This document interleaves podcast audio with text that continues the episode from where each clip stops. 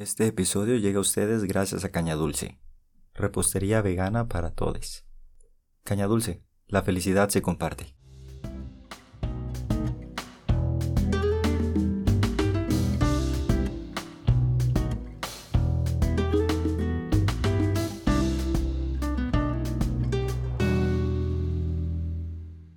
Hola, mi nombre es David y están escuchando Piece of Cake. Les presento a Nela Ruiz. Mi nombre es Marianela Ruiz, la gente me dice Nela. Em, soy compositora musical y mm, vengo de Venezuela, nací en Venezuela y pasé toda mi vida ahí. En Venezuela vivía en Caracas, que es la capital. Nela es compositora musical y estoy muy muy seguro de que han escuchado su trabajo. Ella fue la persona que compuso el jingle de Piece of Cake, el mismo que acaban de escuchar al inicio de este episodio. En este episodio también van a poder escuchar algunas obras compuestas por ella. Nela nació y creció en Venezuela, para ser más específico en la ciudad de Caracas, la capital y la ciudad más grande del país. Pero hace algunos años se mudó a otro país junto con su hermana. Lo hicieron motivadas por la situación que está pasando el país. Eh, hace tres años y medio más o menos me vine a Buenos Aires, Argentina tomé la decisión de venir porque la situación de mi país estaba un poco complicada. Llegó a Argentina con 22 años. En Venezuela vivía con su mamá, su papá y con sus tres hermanas. Una familia bastante numerosa, al igual que muchas otras familias latinoamericanas. En Venezuela por, por toda mi vida nosotros vivíamos todas juntas, con mis papás, éramos una familia de seis personas súper grande Después están mis primos, mis tíos, como que somos una familia bastante grande. Y eso lo disfrutaba mucho porque cuando nos reuníamos, no sé, jugábamos juegos de mesa, eh, qué sé yo, o sea, podíamos hacer muchísimas cosas solamente con la familia, como ni siquiera necesitaba tener muchos amigos para, para hacer cosas los fines de semana, qué sé yo. ¿Podés contarme cómo es Caracas? ¿Cómo se ve la ciudad? Caracas es una ciudad completamente montañosa está rodeada de montañas por todos lados, a donde veas hay una montaña, como que mi casa quedaba en, en la cima de una montaña, como siempre está subiendo y bajando y el clima en Caracas es como lo mejor que existe. Toda mi vida me lo habían dicho, no, que el clima acá es lo mejor, que no lo apreciamos, no sé qué, yo no lo apreciaba.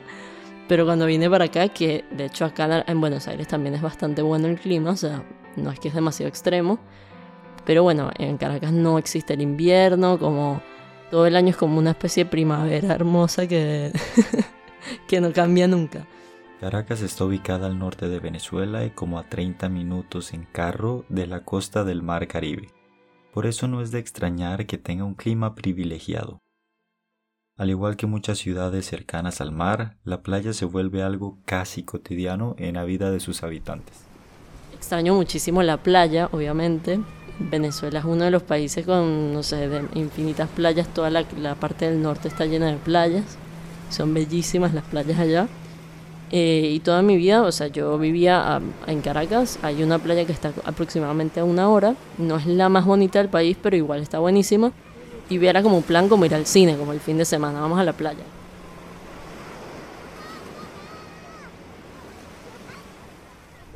En este país de playas infinitas y clima envidiable comenzó el amor que tiene Nela por la música. Yo era muy amiga de mi vecina en Caracas. Éramos niñas, tendríamos 12 años. Me dijo, ¿por qué no nos metemos en clases de guitarra eh, como para hacer algo, qué sé yo, divertido? Y yo me acuerdo de haberle dicho, no, yo con la música nada que ver, como en idea. Ella me dijo, bueno, pero dale, va a ser divertido, no sé qué. Nos metimos y bueno, ahí empezó, o sea, estábamos con un profesor particular que me acuerdo que le pedíamos como canciones de reggaetón y él nos decía los acordes. Entonces, bueno, empezó así. Nada, después un momento que ella se aburrió, se salió y yo me metí en una academia un poco mejor, un poquito más formal. Ahí, bueno, ahí aprendí muchísimo también, pasé como dos años ahí, después me metí en otra más formal aún, ya de jazz y todo esto, siempre con la guitarra. Em, y de última ya me metí a estudiar en la universidad, eso digamos. Al inicio Nela no se consideraba como una persona muy musical, pero siguió aprendiendo sobre música y sobre el instrumento que había aprendido a tocar de niña, la guitarra.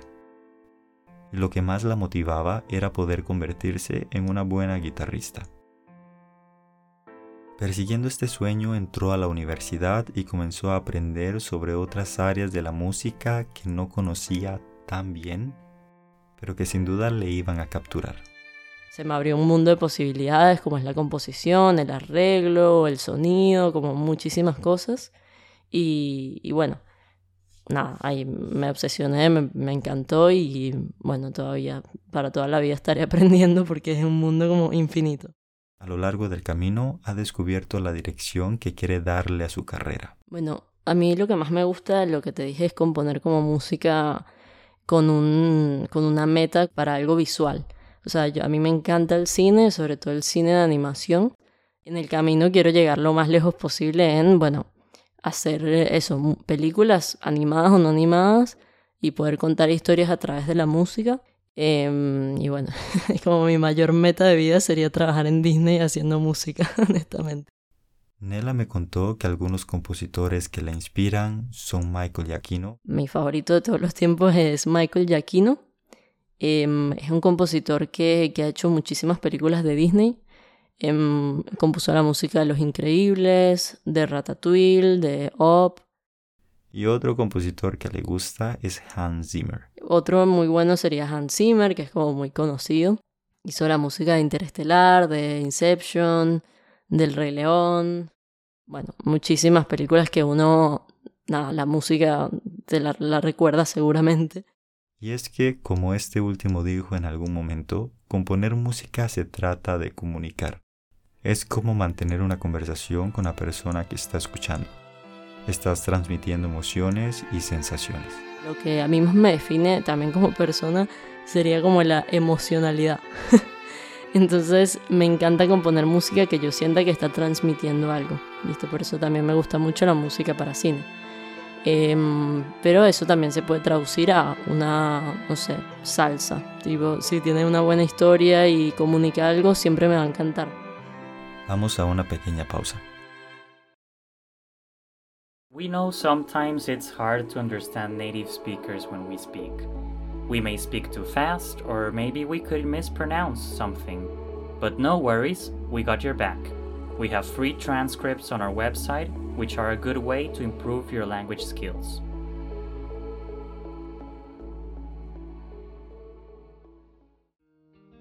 At Piece of KK, we are passionate about learning languages. That's why we love using italki for teaching and learning languages. With italki, you can take one on one lessons in more than 150 languages with native speakers from all around the world. Practice your Spanish skills with native speakers from different countries. Sign up using the link in the description box and get $10 of italki credits after your first purchase. Following this link helps support our show.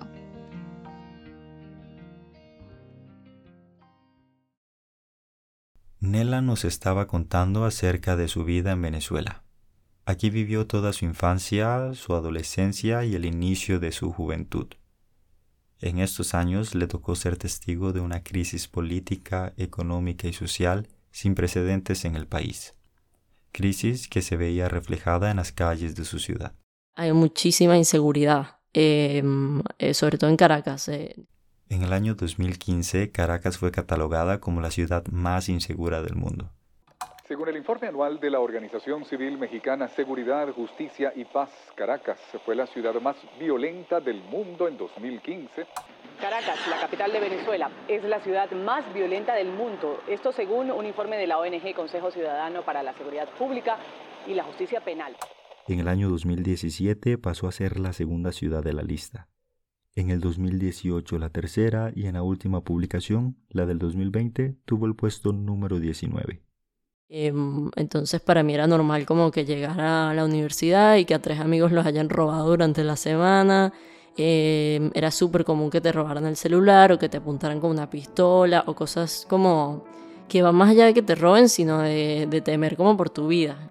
Yo hubo un momento que me sentía que estaba como eso, como que salía y me estaba arriesgando de que me maten, pues. Te lo digo así como lo más sincera posible. Y es que Venezuela se encuentra bajo el mismo régimen político desde hace más de 20 años.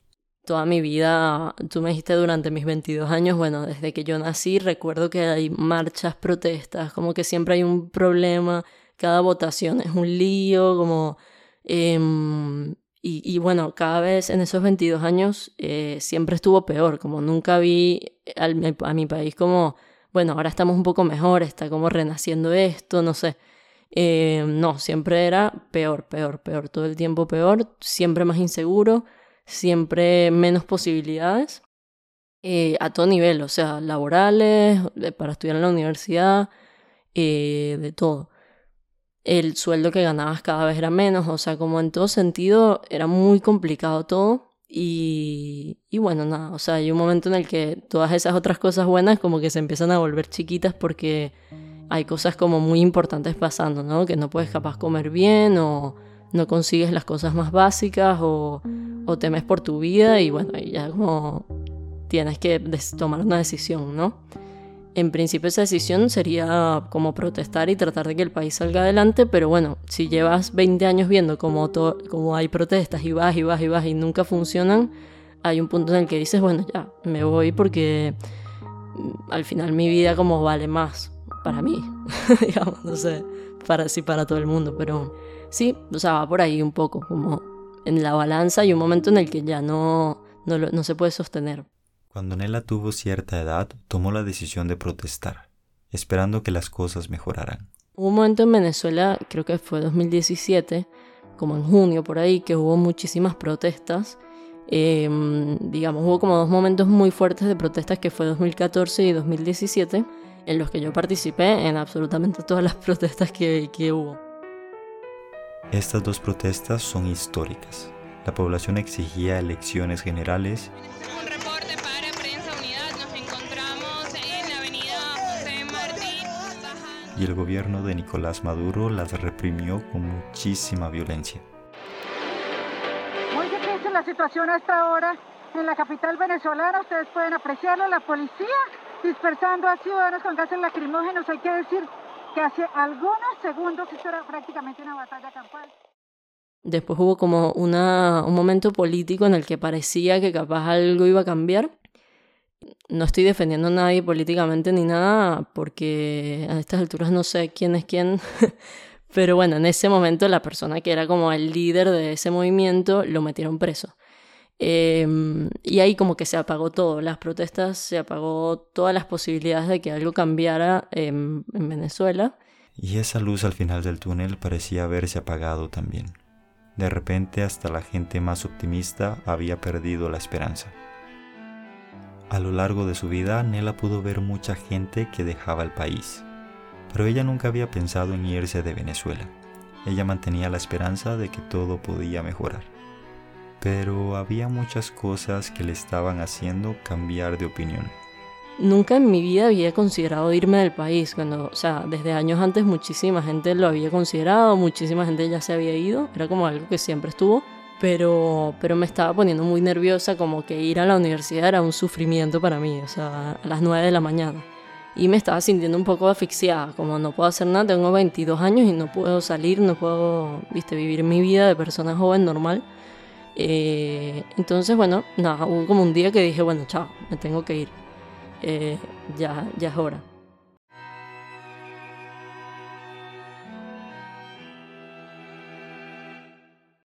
Según algunos organismos, el número de personas que ha emigrado de Venezuela en búsqueda de mejores oportunidades en el extranjero es alrededor de 6 millones de personas, aproximadamente un 20% de la población total del país.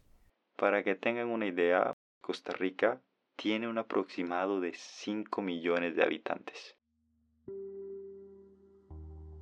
Nela le contó a su hermana cómo se sentía y le mencionó lo que quería hacer. En ese momento su hermana le comentó que se sentía igual y que estaba planeando algo similar.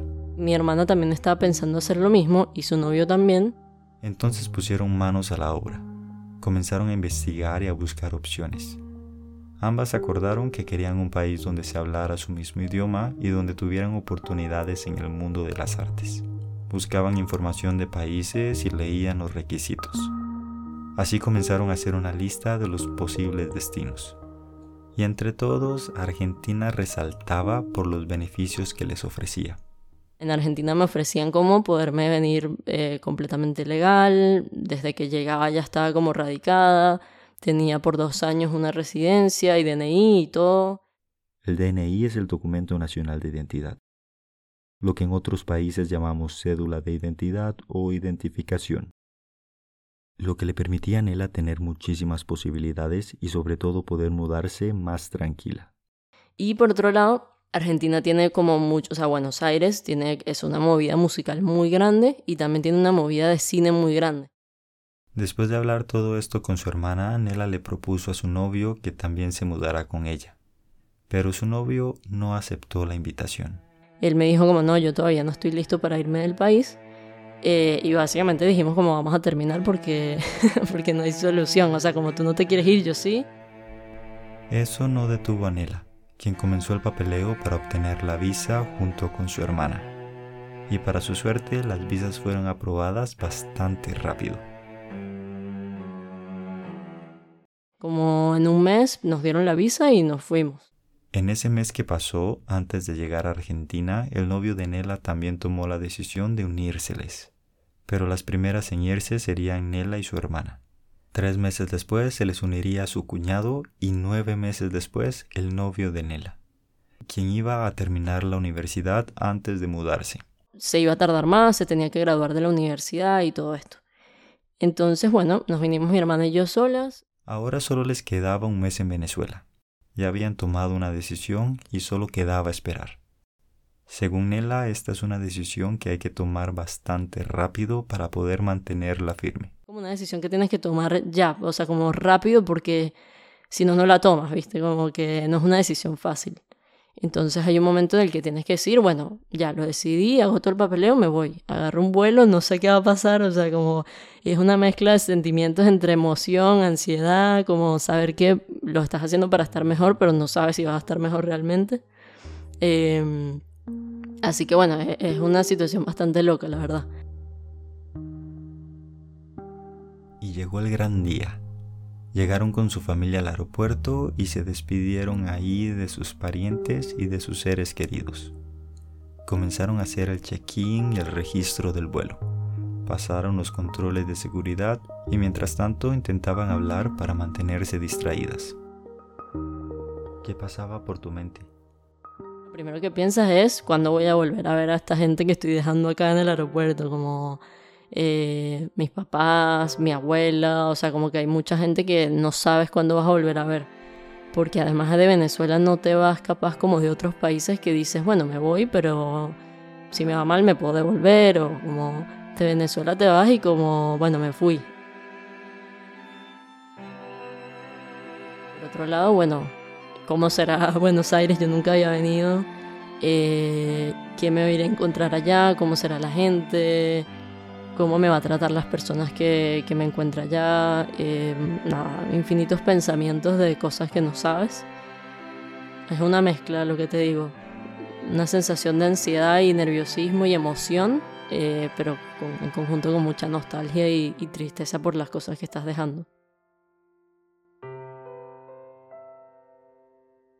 Hora de lanzarse a lo desconocido.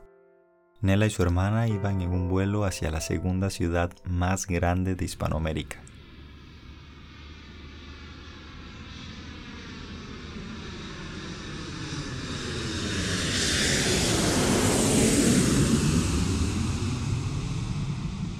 Contrataron un taxista que les habían recomendado para que las recogiera en el aeropuerto y las llevara a la casa de unas amigas de su hermana quienes había conocido en la universidad. En ese primer viaje por la ciudad, a Nela la inundaron muchos pensamientos y emociones. Eh, pero me da risa esta pregunta porque creo que no sé si lo había dicho, pero yo en ese taxi, mi hermana estaba hablando con él, como él también era venezolano, entonces era como, sí, bueno, aquí son, así las cosas, qué sé yo, nos estaba hablando, y yo estaba en la parte de atrás del auto, y lo primero que hice fue empezar a llorar como una loca. Eh, no, ellos no se enteraron, o sea, yo estaba llorando sola en mi, en mi nerviosismo. Eh, pero sí, como empecé a ver toda la ciudad, bellísimo todo, pero era como, ¿qué hago acá? O sea, ¿qué voy a hacer ahora? Ya estoy acá, como no puedo hacer nada, no me puedo devolver, estoy loca porque hice esto. Eh, y nada, me agarró como ese ataque de pánico. En sus primeros días en Buenos Aires se quedaron en casa de unas amigas de su hermana. Nela sentía como si solo fueran vacaciones. Poco a poco fue conociendo la ciudad y acostumbrándose a su nueva vida. Al inicio tuvieron algunos problemas en el tema de vivienda. Les tomó un tiempo poder encontrar un apartamento donde se sintieran cómodas. A pesar de esto, la ciudad les daba una buena bienvenida. Pero realmente la mayoría de las experiencias fueron súper positivas, como la gente está muy acostumbrada a la inmigración, aparte los venezolanos como nos tienen cariño acá, como que siempre nos recibían bien en todos lados a donde íbamos y nos hicieron sentir muy bienvenidas, la verdad. Yo no nunca me sentí como rechazada ni nada por el estilo. Sí, obviamente uno tiene ese miedo adentro y como puede ser que, que al principio te dé mucha ansiedad ese tema. Eh, pero bueno, no, realmente no fue muy buena la, la recepción cuando llegamos. Recuerdan que Nela nos contó que Caracas es una ciudad montañosa. Algo que le impresionó de su nueva ciudad es que no pasaba lo mismo. El paisaje se veía bastante diferente a lo que ella estaba acostumbrada. Buenos Aires, en cambio, es una ciudad completamente plana. No hay ni una sola montaña, como nunca estás en una subida. Eso suena tonto, pero es muy, muy raro. Eh, y nunca ves una montaña en ningún lado. No hay mucha naturaleza como. O sea, la naturaleza que hay es como un parque que hicieron. Pero el resto son puros edificios. Eh, eso me impactó bastante cuando llegué. ¿Qué otra cosa te impactó cuando llegaste a Buenos Aires? Aquí había muchas más discusiones con respecto a las mujeres o el aborto o la religión o muchísimos temas que, que en Venezuela como hay toda esta crisis eh, se quedó como muy estancada en eso, ¿viste? Como la gente habla de qué comer, no habla de cosas quizás como más elevadas eh, y que se tienen que discutir también. Entonces acá apenas llegué, apenas llegas, eh, lo notas, o sea, como que hay toda una movida, había muchas marchas en, en pro del aborto, Em, no sé, muchísimas cosas que estaban pasando que en Venezuela ni se hablan. Eh, y eso para mí fue súper impactante y también te hace como hacerte preguntas de, bueno, ¿dónde estoy yo en esa discusión? ¿Qué pienso yo? Que quizás en Venezuela nunca te lo habías preguntado ni siquiera. O sea, ni siquiera sabes cómo piensas respecto a ese tema. Siento que crecí en muchos aspectos de, de cómo pienso, de mi vida, de cómo actúo, porque tuve la oportunidad de discutirlos y de, y de mm, preguntármelos. Vamos a una pausita y regresamos. Did you know you can find the short episodes for free on our website?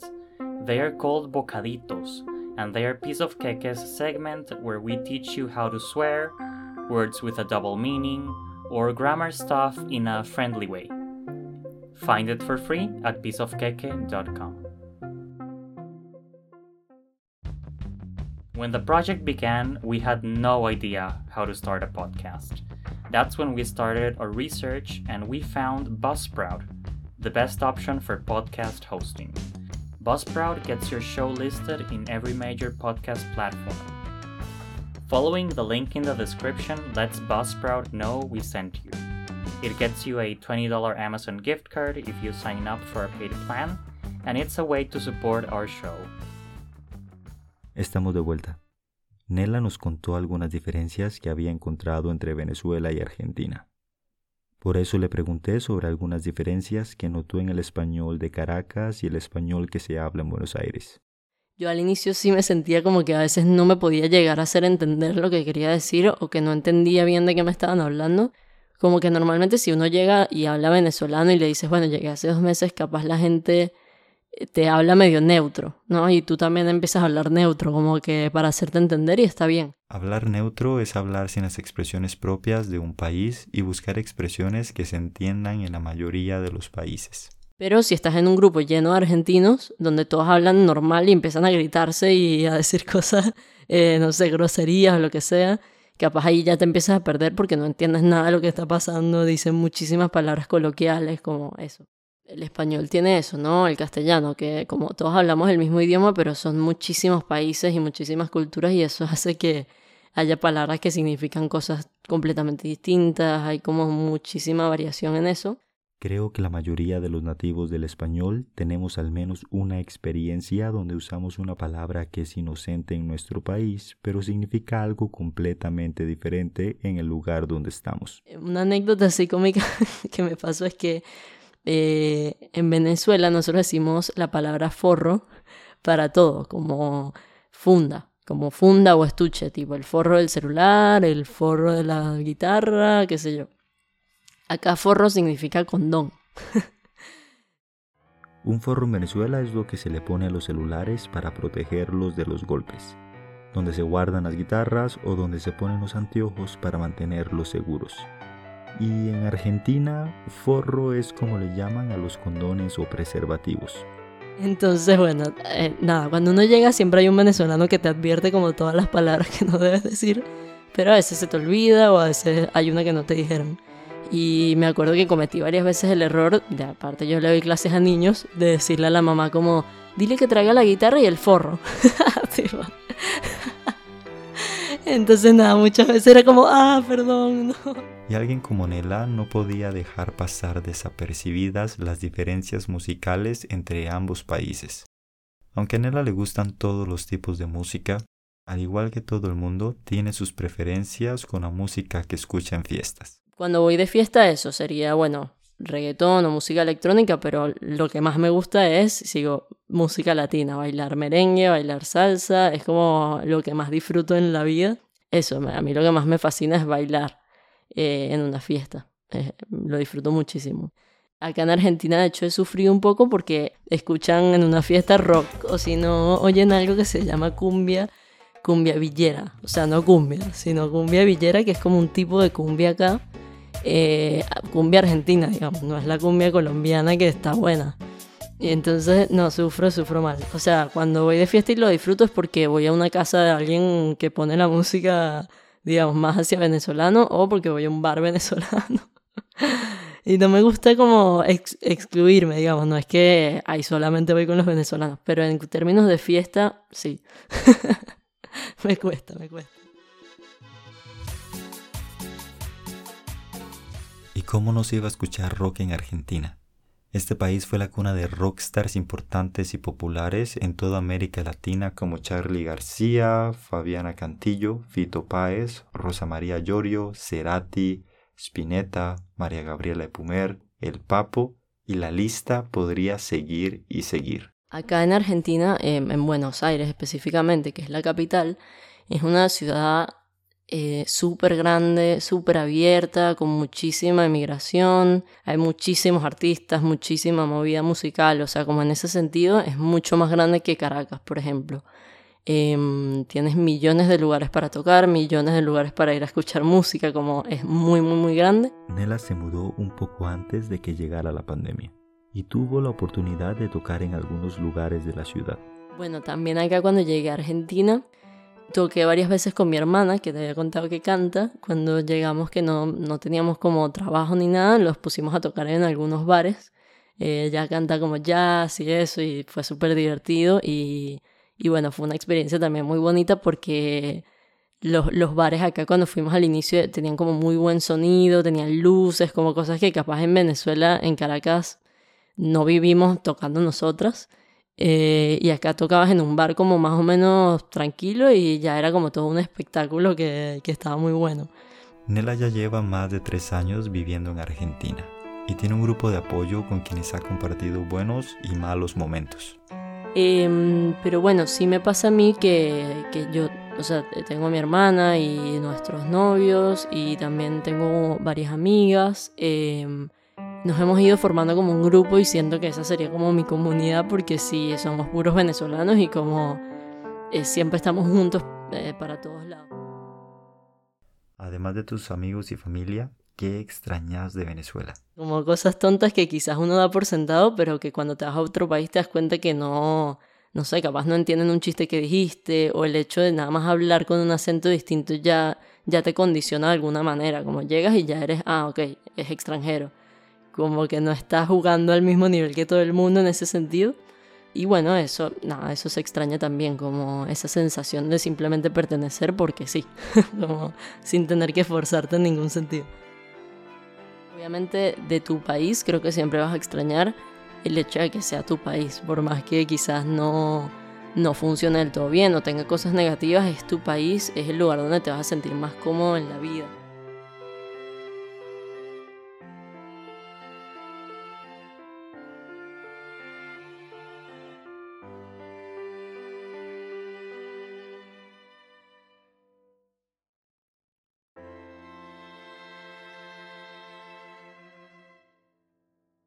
Nela es compositora musical y compuso el jingle de este podcast. También compuso una obra llamada From Venezuela to Argentina, que pudieron escuchar en algunos fragmentos de este episodio. From Venezuela to Argentina cuenta la historia de Nela en cinco partes.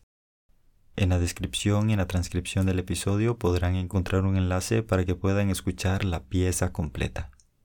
También podrán encontrar los enlaces para que puedan contactar a Nela. Eh, bueno, me pueden conseguir por mi Instagram, que es arroba Nela Música, como N-E-L-A Música. Y bueno, por ahí van a poder conseguir el link donde están mis otras redes. Eh, tengo LinkedIn, Facebook. Eh, trabajo en una página llamada Fiverr. Ahí me pueden conseguir también. Pueden conseguir reviews de mi trabajo, los precios, etc. en Fiverr también me pueden conseguir como Nela Ruiz, que es mi apellido. Este episodio fue grabado en Buenos Aires, Argentina y varios lugares de Costa Rica y producido en San José, Costa Rica. Piece of Cake es un podcast que busca crear una ventana a la cultura e historias de países de América Latina. Recuerden suscribirse en la plataforma que escuchan sus podcasts y seguirnos en las redes sociales. Estamos en todo lado como Piece of Cake. Piece of Cake somos Ale Regidor, Phoebe y yo. El jingle del podcast fue creado por Nela Ruiz. Muchas gracias por escuchar. Mi nombre es David y esto fue Piece of Keke, celebrando Latinoamérica.